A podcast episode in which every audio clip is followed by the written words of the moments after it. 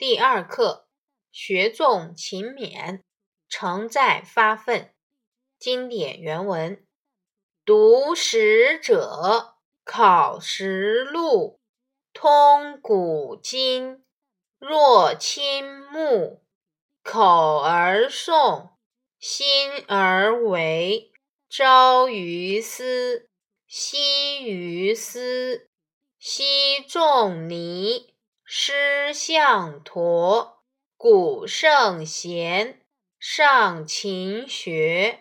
赵中令，读鲁伦，笔记事，学且勤。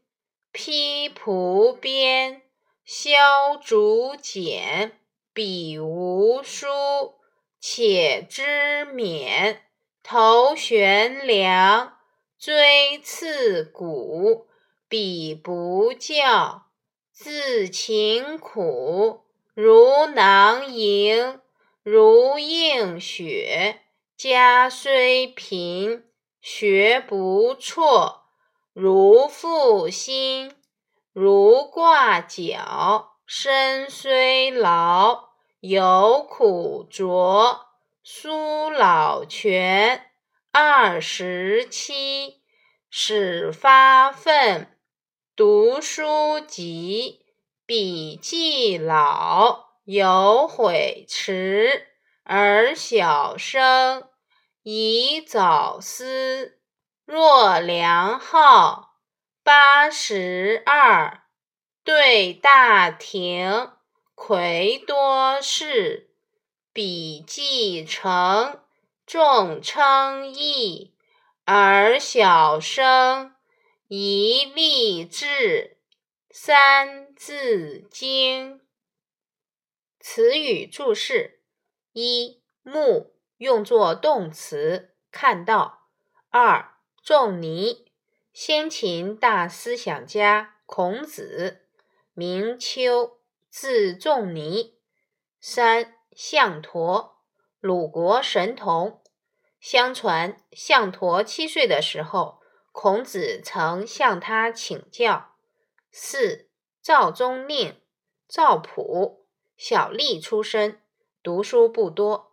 在宋太祖赵匡胤夺取政权的过程中，他是重要的策划人。宋朝建立后，他担任丞相之官。太祖劝他要多读书，经过努力，学业大有进步。南宋以后，相传赵普有“半部论语治天下”之言，标榜自己的政治经验都从《论语》中来。五鲁伦，鲁《论语》，汉代传授《论语》的共三家，不同的老师。不同的版本，今天所读就是其中之一的鲁《论语》，因传授的老师是鲁国人而得名。六批打开蒲编，蒲草编成的席子。西汉的陆温书家里很穷，就把文字抄在睡觉用的草席上阅读。七削竹简。西汉的公孙弘家穷，买不起书，就自己动手制作竹片，把借来的《春秋》抄在上面，一遍遍的阅读。八头悬梁，东汉的孙敬为了保证读书的时间和效果，就把头发用绳子系在房梁上，不许自己困倦打瞌睡。九。锥刺股，战国时期，苏秦发奋读书到深夜，没打瞌睡，就用锥子刺痛自己的大腿。十囊萤，东晋的车胤，家境贫寒，夜间没有点灯，他就抓来许多萤火虫装在沙袋里，借着萤火虫的光来读书。十一映雪，东晋的孙康家中贫穷，点不起油灯。冬天时常常在夜里就着雪的反光读书。十二负心，西汉的朱买臣砍柴时总要带着书，回来时就背着柴草，一边走一边读书。十三挂角，隋朝的李密小时候是个放牛娃，他把要读的书挂在牛角上，带在身边，一边放牛一边读书。十四。苏老泉，苏轼的父亲苏洵，号老泉，是北宋著名的文学家。十五，梁浩，北宋人。相传他虽遇失败，仍然读书不懈，到八十二岁，终于考中了状元。十六，魁，魁首，第一名。原文意义。凡是阅读史书的人，都应该考察书中记载的事实，要通晓古往今来的历史，就像自己亲眼目睹和亲身经历。读书的时候，嘴上要高声朗读，心里也要跟着思考。每天早上就开始读书，每天晚上也是一样。从前的圣人孔子。曾经向七岁的项陀请教，他是古时候的贤哲之人，却仍然如此的虚心学习。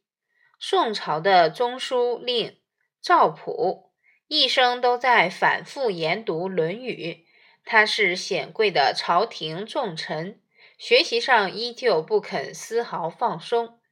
西汉人陆温书家里贫穷。就借来尚书，抄在草席上阅读；还有那公孙弘也很穷困，就削好竹片用来抄写《春秋》。他们是连书都买不起的人，却依然想尽办法发奋苦读。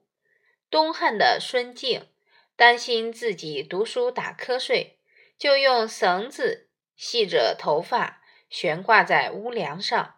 战国人苏秦害怕自己读书会倦怠，就用锥子刺痛大腿来保持清醒。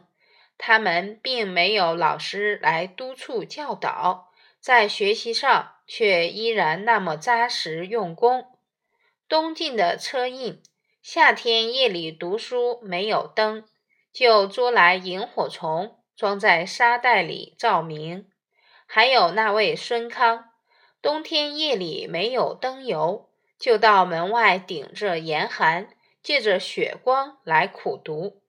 他们的家境贫穷到这个地步，却依然好学不肯停止。像那西汉的朱买臣，把书带在身边，一边背柴走路，一边拿着书本苦读；像那隋代的李密，把书挂在牛角上。让牛儿吃草，自己读书。他们的身体这样劳累，也还是抓紧学习，不肯松懈。北宋的苏洵，直到二十七岁才开始发奋读书，就一直后悔自己觉悟太迟。你们这些小孩子，应当趁早想想这件事。